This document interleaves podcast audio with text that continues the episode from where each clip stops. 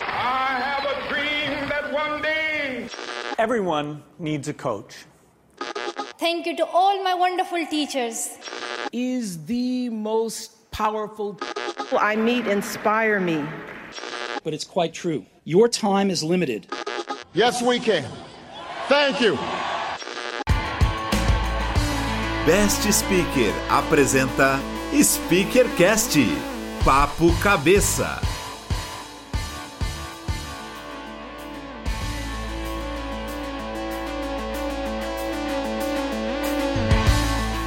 Mudança organizacional. O que é, o que come e como se reproduz. Seja bem-vindo ou bem-vinda. Eu sou Edgar Caetano, especialista em comunicação e oratória, e você está no episódio número 1 um do Papo Cabeça, um dos três programas do SpeakerCast, o seu podcast semanal com foco em comunicação, carreira e gestão, produzido pela Best Speaker. Se você ouviu o episódio número 1 do Leitura Não Dinâmica, você sabe quem sou eu na fila do pão. Se não ouviu, vai lá no feed do Speakercast e dá um play nesse episódio. Aqui comigo, para comandar essa nave, uma das mentes mais brilhantes que eu já conheci, senhoras e senhores, Carlos Jonathan. Johnny, seja bem-vindo! Uou, que entrada, hein, Edgar? Sejam bem-vindos, é um prazer estar aqui ao lado do meu amigo Edgar, e eu já aproveito para agradecê-lo pelo honrado convite para fazer parte deste programa. Meu nome é Jonathan, eu sou professor universitário e pesquisador acadêmico e atualmente eu desenvolvo pesquisas na área de gestão humana e social nas organizações. E como esse é o episódio número 1 um do Papo Cabeça, Johnny, acho que vale contar para quem está nos ouvindo como é que surgiu esse programa. Maravilha. Né? Eu e o Edgar, a gente discutia há um bom tempo já sobre a necessidade que nós achávamos importante que as pessoas tivessem contato com temas que são relevantes para o mundo dos negócios, que estão na academia há muitos anos, mas que muitas vezes eles não vêm de uma forma densa para o mundo prático. E aí nós pensamos em algumas temáticas, como gestão humana e social, transformative learning, reflexão crítica, soft skills, valores humanos, cultura, sustentabilidade, mudança organizacional, comunicação humana, comunicação não violenta, oratória e expressão verbal. É, nós entendemos que dentro dessas temáticas nós conseguimos de alguma forma trazer algumas reflexões, algumas lentes que são interessantes, não só na academia, mas para aqueles que são práticos, para aqueles que são administradores, gestores ou de alguma forma atuam dentro do mundo de business. E para contextualizar ainda mais, a gente começou esse papo há quase um ano, quando a gente se conheceu num evento em que ambos fomos convidados para ser palestrantes, e a partir daí a gente começou a trocar algumas figurinhas, algumas ideias, até que a gente conseguiu fazer duas lives juntos, que foi o pontapé inicial desse processo de construção do Papo Cabeça como podcast, porque a gente ficou pensando, caramba, foi legal, a, a live teve engajamento, a galera curtiu, muita gente refletindo sobre as provocações que a gente trouxe, por que não transformar isso num podcast e trazer assuntos diferentes, temáticas que provocam a mudança de comportamento dentro e fora das organizações, porque a gente está falando no final das contas com seres humanos e é a partir do ser humano que emerge a mudança. E aliás, mudança é o tema do nosso primeiro podcast. Então, para começar o podcast de hoje, para começar o programa de hoje, nós vamos arranhar a superfície do iceberg chamado mudança organizacional. Perfeito, Edgar. E Edgar, eu gosto muito quando você traz essa metáfora do iceberg e quando você traz essa questão de vamos arranhar apenas. Porque mudança organizacional é algo amplo, é algo profundo, é algo que não dá para se discutir em uma hora, em duas, em três, em quatro. Então, o que nós faremos aqui hoje é dar alguns caminhos para nós entendermos o que, que gera essas mudanças. Quais são os motores generativos da mudança organizacional especificamente. E é importante lembrar que o nosso nosso objetivo com esse programa não é apresentar conteúdos como verdade absoluta, como verdade final, como fim último. Na verdade, a ideia dos temas que serão abordados aqui é provocar reflexões e inspirar, né, para você que está aí nos ouvindo, aprender mais sobre os temas e temas esses que lhe interessam. O que vamos apresentar aqui é baseado em nossas pesquisas, em nossas reflexões e, obviamente, em nossas experiências. Então, filtre o que fizer sentido e servir para você. O resto é resto. Exato. É como eu digo, a picanha é uma delícia. O Johnny não come, mas eu como. mas eu tiro a gordura da picanha normalmente e fico só com a picanha. Então, você tá ouvindo a gente? Tire a gordura da picanha e fique com a picanha. Analogia horrorosa pro meu amigo que não come carne, mas é já para provocar aqui esse papo. Vamos lá. Dito isso, vamos entrar no tema desse episódio de estreia do Papo Cabeça: mudança organizacional, o que é, o que come e como se reproduz. Uma brincadeira que a gente fez aqui, uma provocação para instigar vocês a aprender sobre esse tema que é tão relevante para as empresas. E para contextualizar o nosso Papo Cabeça, Johnny, Vamos esclarecer primeiro os níveis de análise de mudanças. É interessante, já que nós vamos falar sobre mudança e mudança organizacional, mas antes disso, é importante a gente compreender qual é o nível de análise. Ou seja, eu estou olhando para onde ou para quê quando eu estou falando sobre mudanças. E aí, nós podemos pensar que há três níveis de análise que me faz olhar para a mudança. O primeiro nível, ele é um nível mais geral. E esse nível mais geral, ele vai pensar que a mudança é um fenômeno do tempo. Ela é uma maneira como as pessoas falam sobre o evento, aquele evento que, que elas olham e falam, olha, esse evento se transformou em algo mais. Ele era uma coisa e agora é outra. Isso é visto como resultado. Então, o tempo todo, a gente se com essas mudanças e, e com esse nível de análise no âmbito mais geral. Porque o tempo todo eu olho é, para o tempo e, em função do tempo, eu olho para situações que não são mais as mesmas e percebo, isso mudou. Isso se transformou em algo diferente. Isso se transformou em algo mais. Então, esse é um nível de análise mais macro, em pensar em mudança de forma mais generalizada e tendo que a função da mudança é o tempo. Contudo, o que nós nos propusemos a colocar aqui é falar de mudanças dentro de um âmbito organizacional. E aí a gente tem um segundo nível de análise, que é pensar em mudança à luz das organizações. Então, dentro deste contexto, a mudança ela envolve a diferença no modo como uma organização funciona, quem são seus membros, quem são seus líderes, que forma ela toma ou como ela aloca os seus recursos. E obviamente que você também já se deparou com mudanças desse nível. Você já se deparou com organizações que mudaram as suas formas de operar, os seus modelos de negócio. No final, no caminho, no, da metade para o final deste podcast, o Edgar vai trazer um case sensacional que traz, que se concretiza essa organização que muda em função da forma.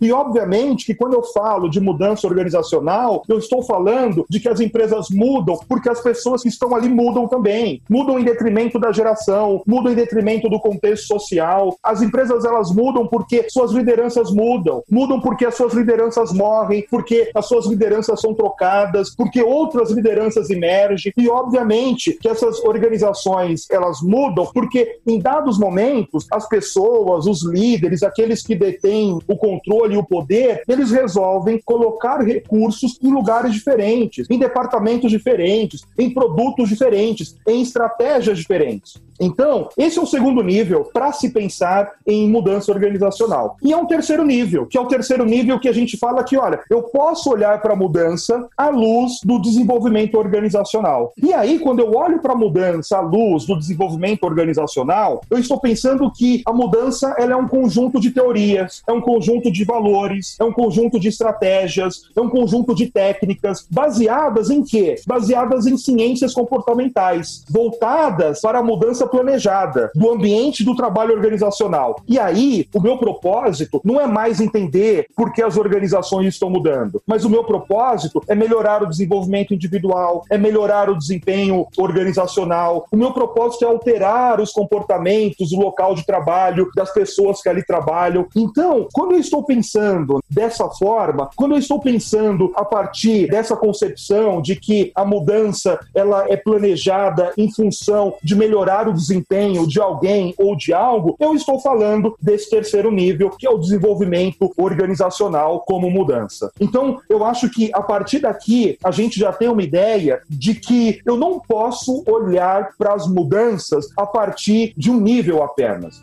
Eu preciso compreender que as mudanças elas têm níveis diferentes. E justamente quando eu olho para esses níveis, eu consigo entender que eu preciso utilizar estratégias diferentes para lidar com essas mudanças. E para a gente novamente deixar enfatizado aqui, o que nós vamos discutir hoje é muito mais a questão das mudanças em relação às organizações. E é por isso que quando a gente vai pensar nas mudanças em relação às organizações, é importante que a gente entenda que há tipologias de mudança. Como assim, Jonathan? O que é esse negócio de tipologias? Na verdade, eu quero ficar com a palavrinha aqui mesmo. Tipologias é quais são os tipos de mudança. E o que eu quero trazer aqui para você é que a gente entenda, a partir de uma visão mais recente, que tem a ideia de impor uma ordem ao tema da mudança organizacional. Esse impor, ele pode ser um tanto quanto estranho, mas como você já viu aqui, que mudança é uma coisa tão abrangente e, por vezes, uma coisa que dificilmente a gente consegue sistematizar pesquisar, você tem alguns pesquisadores que falam: opa, calma aí, vamos dar uma organizada nisso e tentar olhar as mudanças a partir de determinados tipos. E a partir daí, a gente vai conseguir entender o que que provoca essas mudanças. Então, essa galera, esses pesquisadores, eles introduziram quatro teorias básicas do processo de mudança. E cada uma dessas teorias, elas são caracterizadas por uma sequência de eventos diferentes e mecanismos generativos diferentes diferentes. Ô, Jonathan, tá muito confuso isso. O que, que você quer dizer com esse negócio de mecanismo, de geratividade?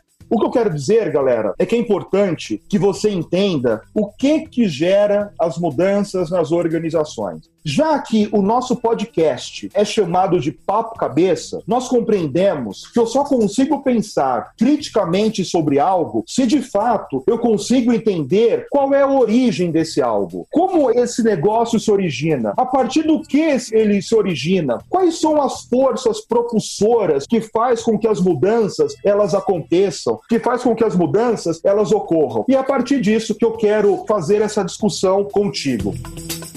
A primeira tipologia de mudança que nós vamos discutir aqui é a teoria do ciclo de vida. Essa teoria do ciclo de vida, ela vai beber muito na fonte da biogênese, da ontogênese, do desenvolvimento humano. Ô, Jonathan, mas você não está falando de, de business, de administração, de mudança organizacional? Sim, mas a administração, o business, né, como uma ciência nova, como uma ciência que é fruto do século XX e que tem se expandido a partir do século XX, ela vai beber em diversas ciências. E a maneira como muitos teóricos organizacionais criam suas teorias e olham o mundo está profundamente relacionado como aquilo que a gente chama de ciências duras. Elas olham o mundo e como elas concebem as coisas. Então, essa teoria do ciclo de vida, ela vai dizer, os muitos estudiosos, eles vão dizer que eles adotaram essa metáfora do crescimento orgânico orgânico. Esse crescimento orgânico justamente é adotado para explicar as questões do desenvolvimento de uma organização, desde a sua iniciação até o seu término.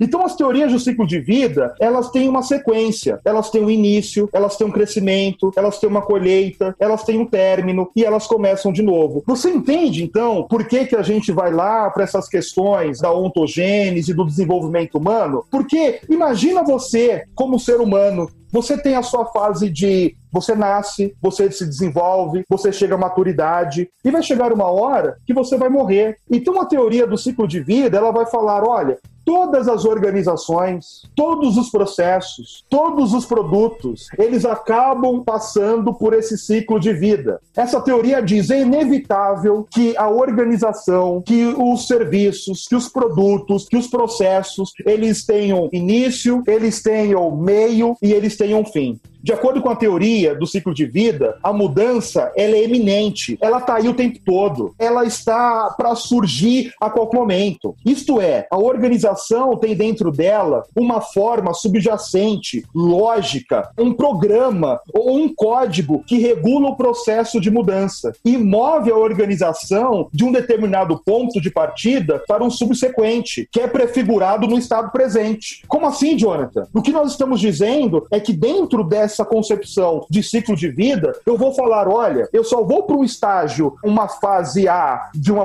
para fase B de uma mudança quando eu terminar a fase A. Enquanto isso não acontecer, a mudança não vai ser realizada. E aí, esses eventos e processos ambientais externos, eles podem influenciar o modo como a empresa muda, mas eles são sempre mediados pela lógica imanente da organização. Ele é sempre mediado pela regra é sempre mediado pelos programas, pelos processos, pelo desenvolvimento daquela empresa. Então, é por mais que existam fatores externos que influenciem o meu crescimento, que influenciem a minha maturidade, que influenciem, inclusive, o meu término, essa teoria vai dizer isso sim influencia, mas o mais importante é o que está aí dentro de vocês.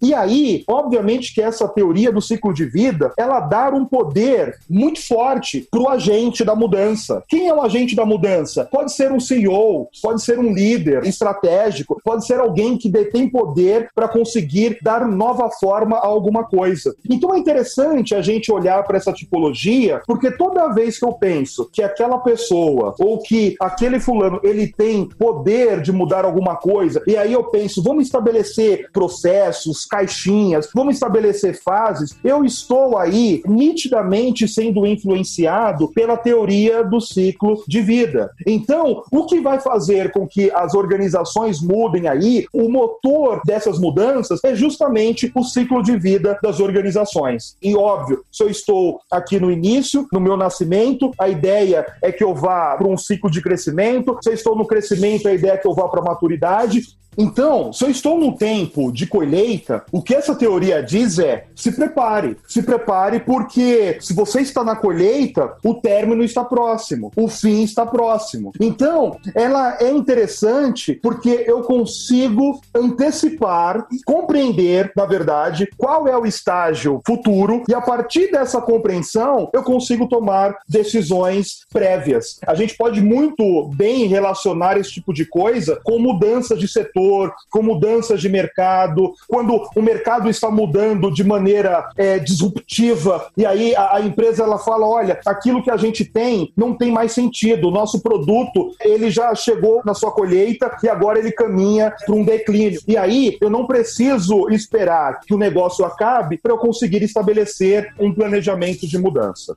Johnny, então vamos lá. Você está falando de ciclo de vida como fonte de inspiração para uma tipologia de mudança. De novo, os pesquisadores, cientistas, whatever, olhando para a natureza, para a natureza humana, para entender um processo e aplicá-lo para um mundo normal, ou seja, onde existem normas, diretrizes, que é o mundo corporativo, o mundo organizacional, e assim como, pensando no meu ciclo de vida humano ou de qualquer outro ser biológico, esse ser ele tem influência sobre o seu próprio ciclo de vida. Por exemplo, eu posso interferir nas mudanças orgânicas da minha vida, com base na minha alimentação, com base nos meus hábitos, com base no que eu consumo na mente e no corpo, porque isso pode mudar o meu ciclo de vida, pode estendê-lo, pode antecipá-lo, pode encurtá-lo, pode torná-lo mais saudável, menos saudável. Trazendo essa analogia do ciclo de vida para dentro das organizações,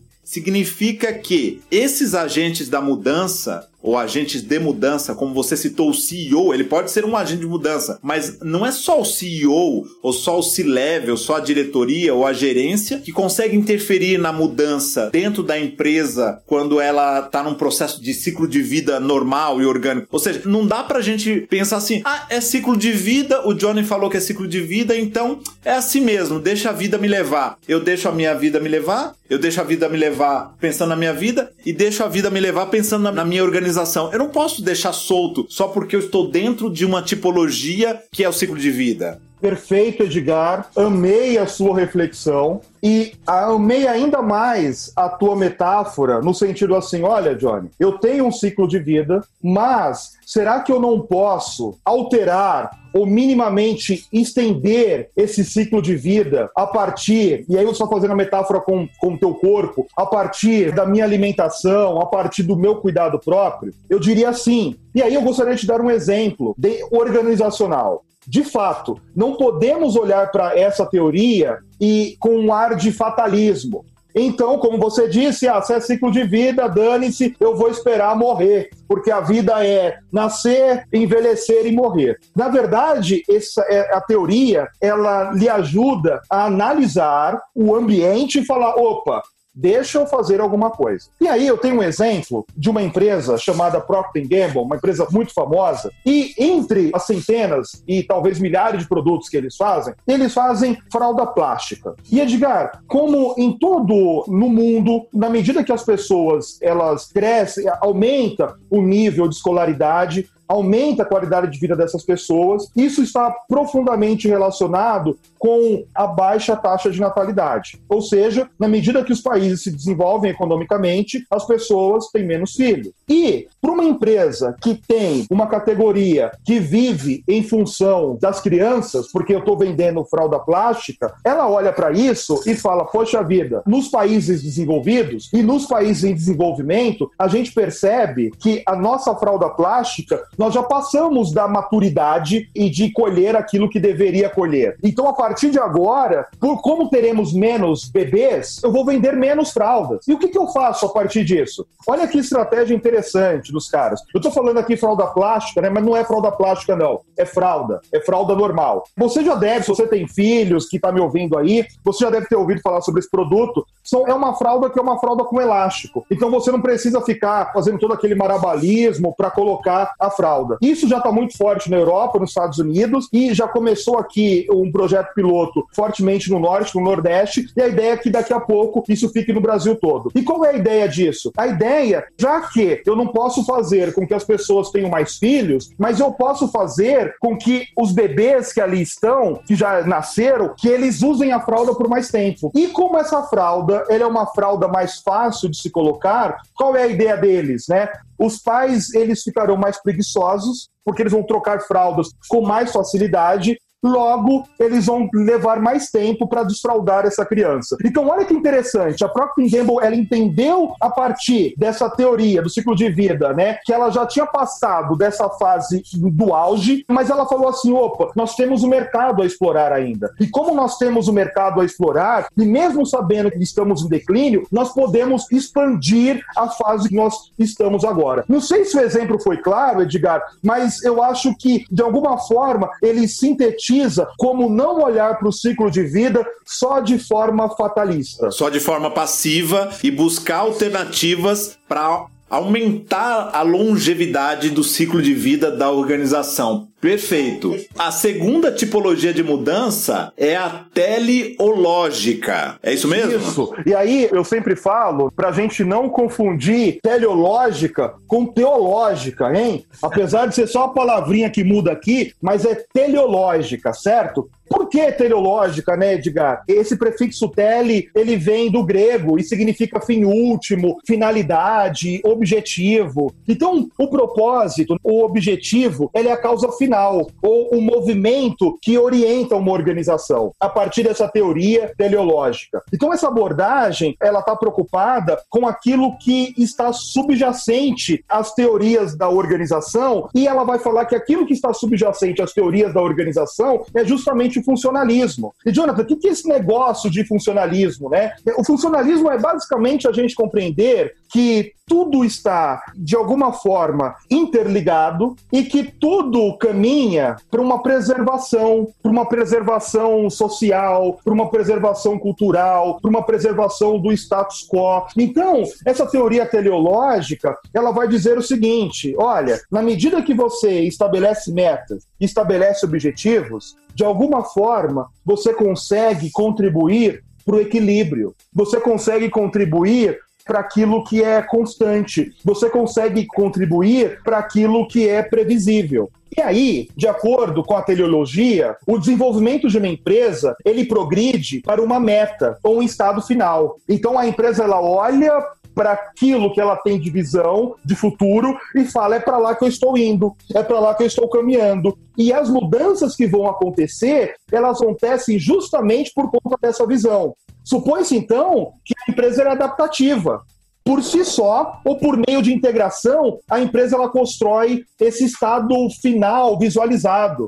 E aí ela toma medidas para alcançá-lo e ela vai monitorar esse progresso.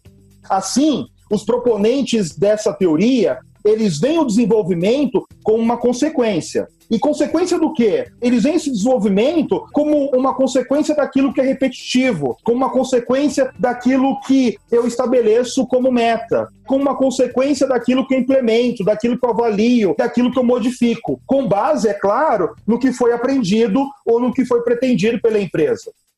A ideia aqui é a gente entender que, ao contrário do ciclo de vida, essa teoria ela não vai prescrever uma sequência necessária. Então, ela não vai falar: olha, você nasce, você se desenvolve, você amadurece e você morre. Na verdade, o que ela vai falar é: ó, existem uma série de caminhos, existem uma série de possibilidades e vocês escolham aquilo que for mais interessante para vocês. Mas aqui, o que vai determinar a nossa mudança não são os nossos caminhos, não são os ciclos, mas é a visão que a gente tem de futuro. E aí os defensores dessa teoria, eles podem, de alguma forma, na melhor das hipóteses, listar um conjunto de caminhos, listar um conjunto de, de proposições, e então confiar em normas da racionalidade, ou seja, confiar de que as pessoas vão escolher a priori os melhores caminhos e a partir daí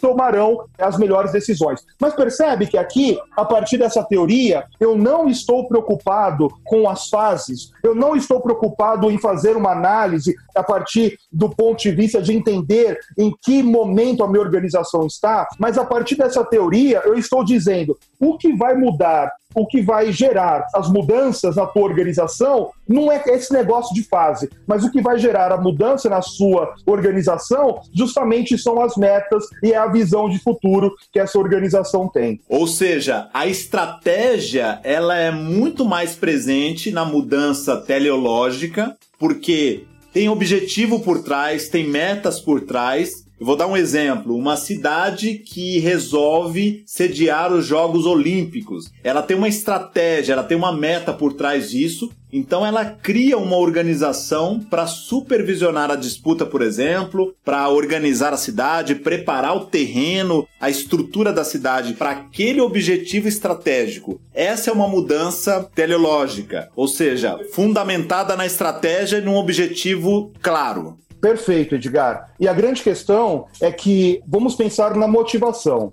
Então, o que motiva as mudanças quando eu olho para essa questão da teoria teleológica é justamente os objetivos e as metas. Não significa que essas metas e objetivos eles serão cumpridos, mas significa que as pessoas que entendem a mudança a partir desse ponto de vista, elas têm uma fé profunda nessas questões de meta. Elas vão falar assim: olha, a organização não mudará se nós não tivermos uma visão de futuro. Então ela compreende que a organização só muda porque metas foram estabelecidas e foram colocadas de maneira clara. E se essas metas não forem colocadas, não há mudança na organização. Perfeito, fez todo sentido. A terceira tipologia de mudança é a dialética o que que essa mudança, o que que essa teoria ela vai trazer para a gente como é, impulso ou como motor gerador de mudança? A teoria dialética, ela começa com a suposição hegeliana, de que a empresa existe no mundo pluralista de eventos, forças ou valores contraditórios que competem uns com os outros pela dominação e pelo controle. Então, olha que interessante. Aqui, a minha mudança ela não é mais gerada por conta das fases, ela não é mais gerada por conta das metas, mas ela é gerada por uma série de conflitos organizacionais e muitas vezes a partir de motivações obscuras que ali estão na organização, que vai fazer com que a organização mude. Essas oposições, elas podem ser internas a uma entidade organizacional, pois podem ter vários objetivos conflitantes ou grupos de interesses competindo por prioridade. Eu quero que vocês pensem aqui nas organizações em que vocês trabalharam, né, ou trabalham, onde você tem uma diretoria que quer para um lado, ou uma diretoria que quer para outro lado. E aí, o que, que essa teoria vai dizer? Que é justamente porque você tem gente querendo coisas diferentes, é que a organização ela vai mudar. E além disso, essas oposições que existem, elas podem ser externas também à empresa, na medida em que perseguem direções que colidem com a direção de outras organizações. Em qualquer caso, uma teoria dialética exige duas ou mais entidades distintas que encarnam essas oposições para confrontar e envolver-se mutuamente em conflito. Numa teoria de processo dialético, a estabilidade e a mudança são explicadas por referência ao equilíbrio de poder entre entidades opostas. E aí, eu quero exemplificar aqui, olhando para essa teoria, olhando para Hegel, que ele vai falar o seguinte: olha, tudo, quando a gente pensa nessa discussão dialética, ela, por que dialética? Porque ela começa com uma tese. O que é uma tese, Jonathan? É uma proposição, é uma afirmação, é uma proposta que eu coloco. Então imagina que você tem a diretoria A propondo uma estratégia X. Então, a diretoria A propõe estratégia X. Dentro dessa concepção dialética, toda vez que eu proponho uma tese, eu vou encontrar uma antítese. Olha a palavra aqui, que é uma antítese, é uma antitese. Então, a antítese ela pode ser a diretoria B propondo um caminho Y. Então, eu tenho a diretoria A, que é a tese, propondo caminho X, e eu tenho a diretoria B que é a antítese propondo um caminho Y. A questão dialética, a teoria dialética, ela vai falar: olha, a mudança vai ocorrer quando acontecer a síntese. E o que é a síntese, Jonathan? A síntese nem é o caminho A, que era a tese, nem é o caminho B, que era a antítese, mas é um novo caminho que surge a partir destes conflitos. E aí o poder relativo de uma antítese, ela pode mobilizar uma organização em grau suficiente para desafiar a tese atual ou o estado de coisas e definir o cenário para a produção dessa síntese.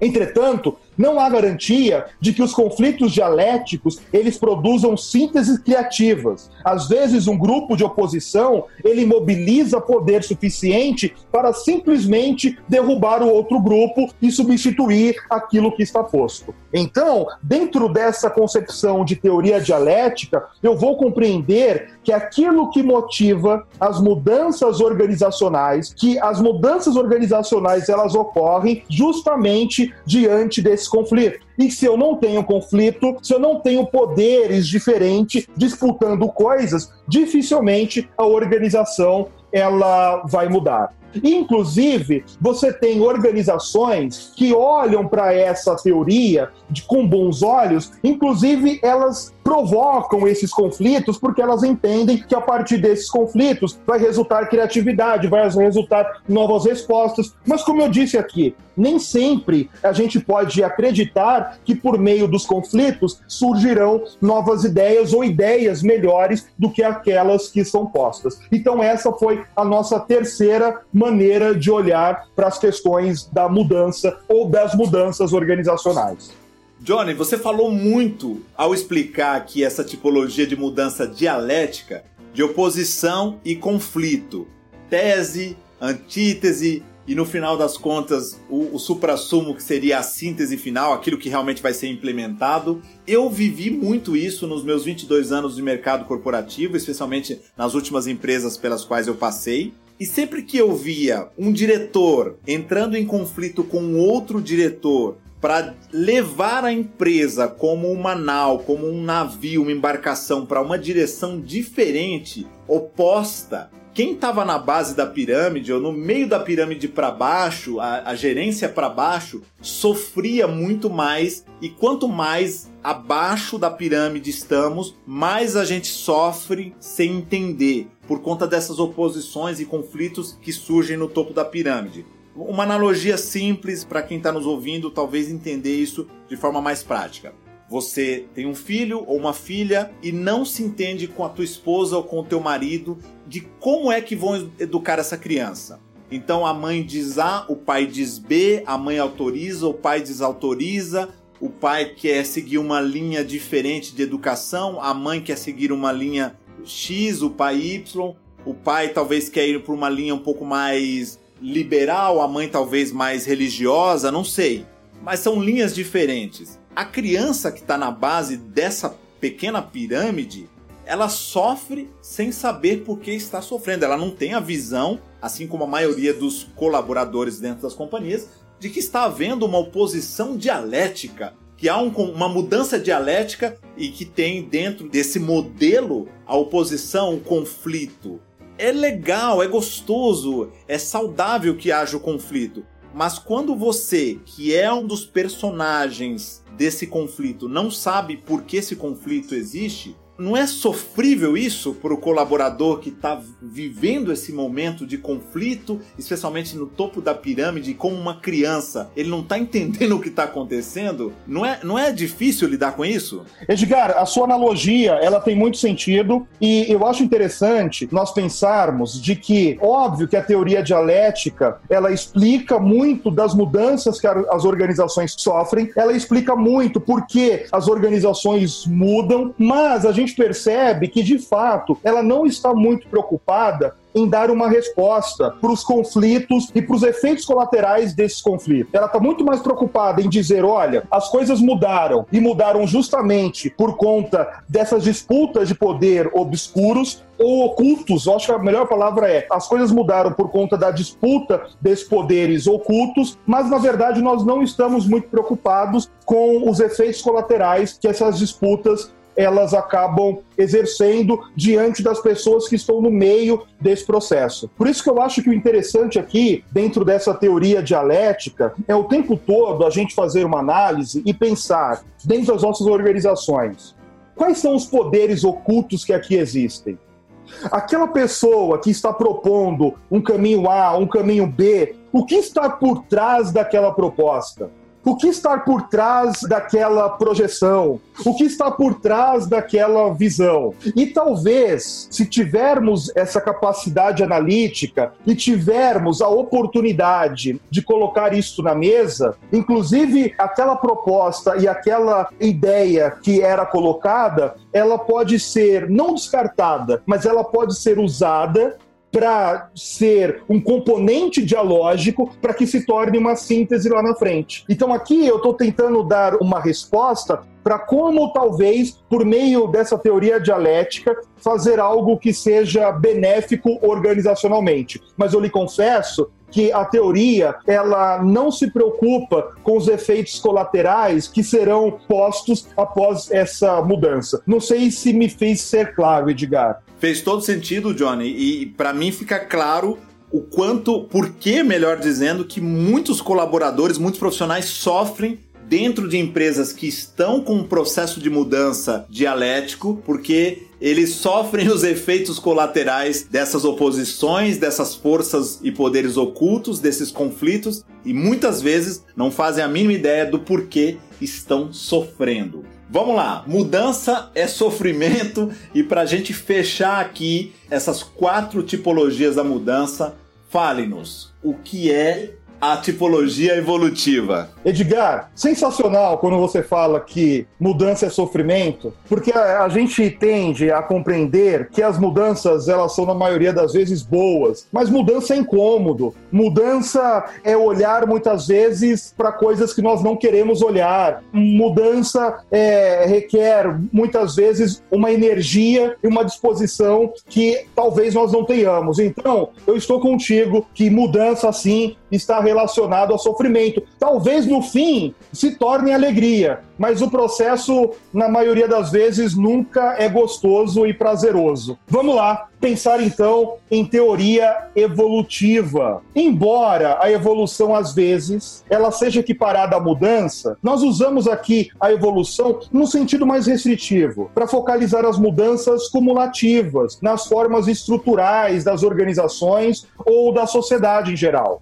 Na evolução biológica, a mudança ela prossegue por meio de um ciclo contínuo. Que ciclo é esse, Jonathan?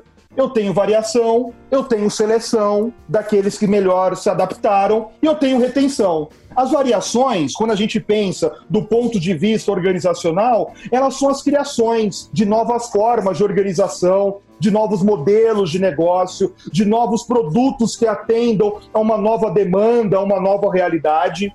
A seleção da organização ela ocorre principalmente por meio da competição por, por, recursos escassos. Lembra que essa teoria evolutiva, como o nome diz, ela está muito fundamentada realmente na teoria da evolução. Ela está fundamentada em Darwin. Ela está fundamentada no seguinte aspecto: olha, nós temos um grupo, nós temos uma população, nós temos algumas entidades ali e eu tenho recursos, mas esses recursos, eles não são para todos. Esses recursos não dá para todo mundo. Só alguns poderão conseguir consumir esses recursos. Então, quando a gente pensa nisso, obviamente que dentro da organização, dentro do mundo organizacional, a gente vai pensar na competição por esses recursos escassos, que pode ser os consumidores, que pode ser uma nova tecnologia, e o ambiente, ele vai selecionar as entidades, as organizações que melhor se encaixam na base desses recursos dentro de um nicho ambiental.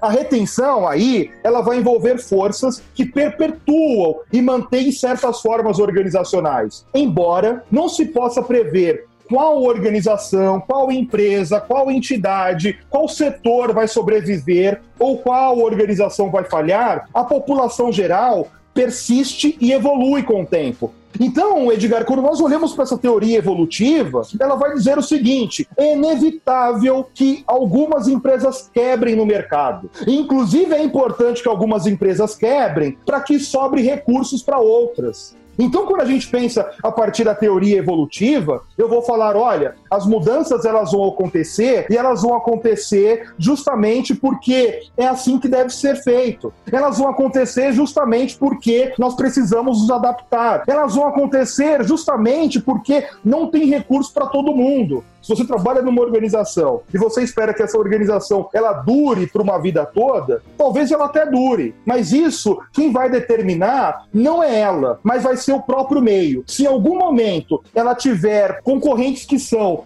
mais eficientes em adquirir recursos do que ela, fatalmente ela vai acabar. E aí, essa teoria evolutiva, ela também tira muito a responsabilidade, ou tira muito ênfase, melhor dizendo, do agente de mudança porque ela vai falar assim: olha, por melhor que seja esse agente, se de alguma forma o sistema olhar para ela e ela não conseguir ser capaz de conseguir reter os recursos desse sistema, por mais melhor que sejam esses agentes, essa empresa ela não vai continuar. E aí, Edgar, a gente está recheado de exemplos para pensar em empresas que um dia foram grandes potências e hoje não estão aí mais. E aí a gente até fica pensando de alguma forma, de forma saudosista, mas a teoria evolutiva vai dizer era assim que deveria acontecer, porque para empresas continuarem no mercado, outras empresas precisam ir embora, porque essa teoria vai falar não tem espaço para todo mundo.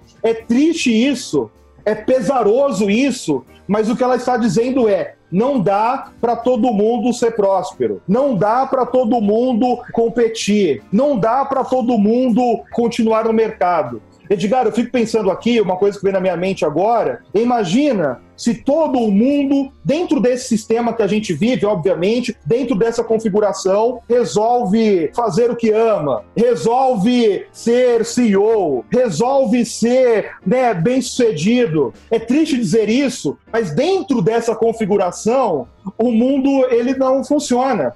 E eu não estou dizendo que devemos manter essa configuração. Eu só estou dizendo isso para falar a teoria evolutiva é justamente ela vai ratificar essa compreensão de que para alguns sobreviverem, outros precisam morrer. De novo, isso é triste, essa pauta eu, eu não trago ela para mim, eu não estou alinhado com isso, mas eu estou trazendo apenas uma forma que, que pode se ter de olhar para as mudanças organizacionais. Isso é importante lembrar que essa pauta ela é fundamentada em pesquisas, não necessariamente reflete a nossa opinião, ou que concordamos com tudo que estamos dizendo aqui com base nessas pesquisas. E você falou sobre adaptação ao falar da teoria evolutiva, e a adaptação é a palavra do momento. Já que a gente vive esse momento disruptivo na história mundial e brasileira, trazendo para o nosso contexto, a gente sabe que as empresas que não se adaptarem a esse momento elas não vão evoluir. E aí, óbvio, né? A gente tem vários exemplos. Você usou no seu contexto, você citou, melhor dizendo, que muitas empresas morreram porque não evoluíram. Então, de cabeça me vem aqui Blockbuster, Kodak, Yahoo, Xerox, MySpace, Atari. Eu já tive Atari na infância. BlackBerry, já tive BlackBerry.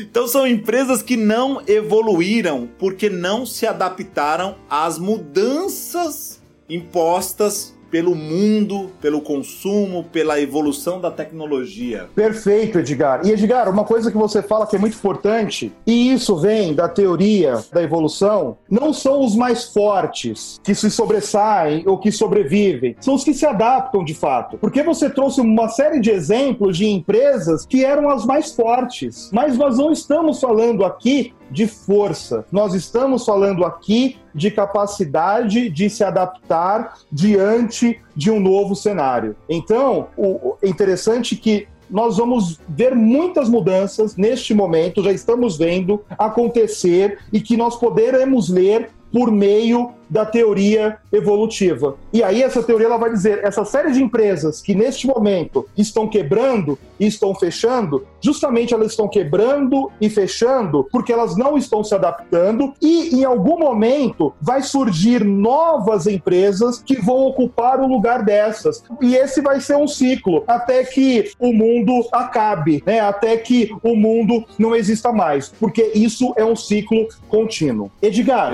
para fazer uma síntese de tudo isso que a gente colocou dentro dessas tipologias, eu gostaria apenas de trazer aqui algumas características que são inerentes a cada uma dessas tipologias. Então, por exemplo, quando nós olhamos para a questão da teoria da evolução e da teoria dialética, nós temos que pensar assim: olha, essas teorias e essas empresas que estão dentro dessa teoria da evolução, que vai pensar na variação, na seleção e na retenção, ou nessa teoria dialética, que vai pensar na, na tese na antítese na síntese. Essas organizações, elas precisam de outras organizações para provocar essa mudança. Então, por que, que eu evoluo, como você bem colocou? Eu evoluo porque eu tenho concorrentes. E aí, para me adaptar e ser capaz de conseguir é, consumir os recursos que ali estão postos, eu preciso evoluir. E eu só evoluo porque eu, eu me relaciono com outras organizações. A teoria dialética ela vai falar: olha, você também só evolui. Claro que nós fizemos aqui uma discussão muito olhando para o interno, mas ela vai dizer também: você só evolui porque fazendo o contraponto aquilo que você apresenta. Então você apresenta lá um produto né, que não é nem um pouco sustentável, e aí vem teu concorrente e ele faz uma antítese falando: olha, o nosso produto ele é completamente sustentável. E aí surge talvez um outro e fale: olha, eu não consigo ser tão sustentável quanto esse aqui, mas eu também não vou ser como você é. E aí o camarada ele consegue fazer alguma coisa que faça mais sentido para o mercado e faça mais sentido para o meio ambiente também. Então, quando a gente fala em evolução e na questão dialética, eu preciso de outras organizações. Contudo, quando eu vou falar da questão do ciclo de vida e da teoria da teleologia, eu não estou preocupado com outras organizações, porque eu vou falar: olha, nós seremos o que seremos e mudaremos como mudaremos por meio das nossas próprias capacidades. Então, nós vamos aqui estabelecer fase 1, fase 2, fase 3, fase 4, nós vamos aqui estabelecer metas, nós vamos aqui estabelecer objetivos, estabelecer planos, e a partir disso, nossa, as mudanças elas acontecerão. E aí, para finalizar essas características, eu gostaria de pensar também que quando nós pensamos nessa tipologia da evolução ou na tipologia do ciclo de vida, essas tipologias elas falam que a mudança é uma mudança prescritiva. Ou seja, é uma mudança em que eu consigo olhar e ver os processos determinados. Eu consigo ver que, olha, eu saio da variação, eu vou para a seleção, eu entro na retenção. Eu saio do ciclo 1, vou para o ciclo 2, chego no ciclo 3. Então, de alguma forma, eu consigo prever o que vai acontecer e entender em que situação eu estou. Por outro lado, quando eu penso na tipologia dialética e na tipologia teleológica, isso não é prescritivo. Essas mudanças, elas vão acontecendo ao longo do caminho. E aí eu falo que elas são construtivas, porque eu não sei para onde elas, elas se darão. Eu não sei o que vai acontecer, né? Eu não sei qual vai ser a síntese quando eu tenho conflitos. Eu não sei qual vai ser o resultado final quando eu estabeleço metas. Então, eu gostaria de fazer esse encerramento para que a gente compreenda que, apesar de termos tipologias diferentes, além das tipologias, nós temos características diferentes dentro dessas tipologias também. Para fechar esse resumo que você fez, a gente pode concluir então que, embora existam quatro modelos ou quatro tipologias de mudança, enquanto organização eu posso me alimentar de características de cada um desses modelos e criar o meu próprio modelo de mudança? E eu diria que você pode pensar de duas formas. Nessa que você disse, de falar: olha, eu quero olhar para essas tipologias e a partir daqui eu vou desenvolver uma nova forma de conceber a mudança, ou inclusive você, eu, eu, eu convido vocês nesse momento a fazer isso, a olhar para as mudanças que vocês estão sendo é, submetidos neste momento e perguntar: olha, quais são as tipologias que motivam essa mudança? E como o Edgar colocou, talvez você chegue numa conclusão que as quatro tipologias elas estão influenciando a mudança que você está submetido. Ou não, professor, isso aqui está muito relacionado à evolução e à questão dialética, ou apenas o ciclo de vida. Mas sim, Edgar, perfeito. Nós podemos olhar para as mudanças que aí estão postas a partir não só desse ciclo, dessas teorias de maneira separada, mas como eu posso compreender que às vezes uma mudança ela pode ser explicada por meio dessas quatro tipologias. Perfeito. Então vamos para o case prático aqui. Eu selecionei o case da Home Experience, que recentemente é uma startup que desenvolve RPs para pequenas, ou melhor, desenvolvia até então RP para pequenas e médias empresas e que em uma semana mudou seu modelo de negócios para enfrentar essa crise atual do Covid-19. A OMI, só para efeito de contexto, ela tinha recebido um aporte de 80 milhões de reais nesse ano e previa crescer 100% da sua base de clientes, ou seja, de 35 mil, ela esperava chegar em 2020, no final de 2020, com 70 mil clientes. Só que esses clientes foram impactados pelo Covid, fecharam, entraram em recesso. Alguns, obviamente, estão faturando. Alguns não, a grande maioria está faturando bem menos do que deveria faturar. E como o ticket médio da OMI era de 320 reais por mês, ela começou a sofrer impacto no seu faturamento e também na sua força de vendas. Frente a esse desafio, os diretores da OMI, em uma semana, pivotaram a empresa para que ela passasse a atender grandes empresas, ou seja, clientes enterprise que têm uma demanda de solução de RP, mas que olham para essa solução como custo. e, obviamente, poderiam enxergar a OMI como um potencial fornecedor, já que o custo é bem menor. A empresa teve que demitir cerca de 150 funcionários, a grande maioria, se não todos, estão obviamente nesse momento em home office. O Marcelo Lombardo, que é CEO da empresa, teve que abrir mão de alguns conceitos que ele tinha em relação ao objetivo dessa companhia e também ao modelo de trabalho. Então, olhando para todo esse. Depois eu vou deixar na descrição do programa o link da matéria que eu usei como base para essa análise de case. Johnny, olhando para esse case da OMI, quais foram os modelos ou as tipologias de mudança pelas quais ela passou recentemente? Perfeito, Edgar. Muito bom, muito bem escolhido esse case.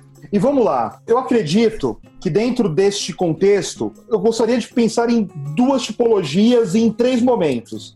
Então, primeiro, eu estou pensando aqui na tipologia teleológica. Por quê? Ela tinha metas, ela tinha objetivos, ela ia crescer, e esse crescimento, obviamente, ia trazer mudanças estruturais, mudanças organizacionais, e tudo isso é em função de metas e de objetivos que ela colocou. Então, era claro que as mudanças que aconteceriam na OMI antes do Covid-19 aconteceriam a priori se tudo continuasse da forma como estava, por conta dessas forças teleológicas, dessas forças pensando no estado final, pensando em objetivo, pensando em finalidade última. E aí eu coloco que num dado momento entra a nossa teoria aqui da evolução. Por quê, Jonathan? O mercado mudou. E a teoria da evolução é assim: você tem questões externas que faz com que a situação mude. E quando o mercado mudou, a OMI ela precisou variar a forma. Ela precisou é, olhar e falar: precisamos mudar o nosso modelo de negócio. E essa mudança, de novo, não aconteceu porque lá no começo do ano o, o Marcelo, o CEO, pensou: vou trabalhar com enterprise, vou trabalhar com as grandes organizações. Não, isso só aconteceu por conta de questões externas. Então, ela tem essa variação e agora ela está passando por um momento de seleção. De acordo com essa teoria, nesse momento que a OMI está enfrentando e vivendo, o mercado ele vai selecionar e ele vai selecionar. E se ela, de fato, conseguir se adaptar, e eu particularmente acredito que vai conseguir se adaptar, ela vai sair desse processo muito mais fortalecida. E uma segunda fase que eu coloco aqui, uma terceira fase, eu penso, ela voltou para uma questão teleológica. Por que ela voltou para essa questão teleológica? Porque ela se reformula e quando ela se reformula, ela fala: Vamos mudar as nossas metas, vamos mudar os nossos objetivos. Agora nós precisamos é, focar não mais em volume, mas nós precisamos focar em aumentar o nosso ticket médio. E como nós vamos fazer isso? Nós vamos fazer isso atrás das grandes contas, atrás das enterprises. Nós vamos fazer isso né, concorrendo com os grandes players que estão aí, inclu inclusive é, concorrendo aqui no Brasil, mas que são players mundiais. E a forma que a OMI vai ter e que ela vai absorver e que ela, na verdade, como a OMI vai se conformar, no sentido assim, de como a OMI vai é, ter a forma que terá no futuro, isso vai se dar muito por conta dessas metas e desses objetivos que ela está construindo hoje. Então, eu consigo olhar para esse case que você nos trouxe à luz da teoria da evolução e à luz da teoria teleológica. Inclusive, a partir dessa análise que nós realizamos, eu gostaria que você, se quisesse e pudesse, mande aí o WhatsApp que está no, no podcast e fale se isso tem sentido, se você consegue ver e, e fazer essas relações também. Edgar, é isso. O que você tem para nos dizer sobre toda essa nossa discussão? Johnny, você conseguiu teorizar muito bem o case prático e real da OMI, que, que é um case recente, eles fizeram isso agora no mês de abril. E eu acho que. Eu acho não, eu acredito que as palavras do Marcelo no artigo que eu usei como fonte de pesquisa consolidam bem o que você disse. Ele disse assim: e o que entendemos? Se continuássemos fazendo do mesmo jeito, o resultado ia ser cada vez menor. E essa é a dura realidade que tínhamos de encarar. E todo profissional, todo empreendedor, todo empresário é um agente de mudança. E como agente de mudança, é importante que ele entenda todos esses modelos, essas tipologias de mudança, para ele saber onde está, para onde vai e como ele vai chegar lá. Eu acho que esse papo de hoje, para começar o nosso podcast, para estrear, na verdade, o Papo Cabeça, foi extremamente provocador e muito oportuno para esse momento que a gente vive, que é um momento de extremas e grandes transformações. Não existe um ser humano que viva nesse país que não esteja em processo de mudança. E entender isso, mesmo que do ponto de vista apresentado nesse programa, que é o ponto de vista organizacional, faz todo sentido também para o ponto de vista humano e individual, já que a gente consegue entender que as teorias se inspiraram muitas vezes no ser humano ou nas criaturas e o contrário também é verdade. O ser humano ele se inspira muitas vezes nas vidas das, das organizações para poder fazer e provocar as mudanças internas. Johnny, muito obrigado pelo bate-papo aqui nesse primeiro programa. Foi sensacional, cara. Edgar, muito obrigado pelo convite. Eu acho que vocês, eu sempre digo que você tem um poder de síntese sensacional e você sintetizou aí com suas reflexões aquilo que nós discutimos ao longo deste programa. E eu gostaria de dizer que por que, que nós trazemos a teoria para cá? Porque eu acredito piamente que a teoria ela dá luz para a nossa prática. Por meio da teoria, nós refletimos sobre aquilo que praticamos. Então, nós estamos muito acostumados a viver no mundo bem funcionalista, onde muitas vezes nós só queremos valorizar aquilo que me será útil agora, que me vai trazer dinheiro, que vai trazer resultado. Mas eu quero colocar aqui que muitas vezes a utilidade ela está justamente na provocação de você fazer reflexões a partir de lentes que você nunca tinha pensado em colocar nos seus olhos. Concordo plenamente. E se você que está do outro lado aí ouvindo esse podcast também achou interessante esse conteúdo, não guarde isso só para você. Compartilhe com seus amigos, parentes e derentes. Ajude o Speakercast Papo Cabeça a levar mais conhecimento e educação ainda mais longe. Agora, se você quer acompanhar os meus conteúdos, acesse o meu site edgarcaetano.com.br. Lá você vai encontrar os links para as minhas redes sociais que estão recheadas de conteúdo sobre comunicação e oratória.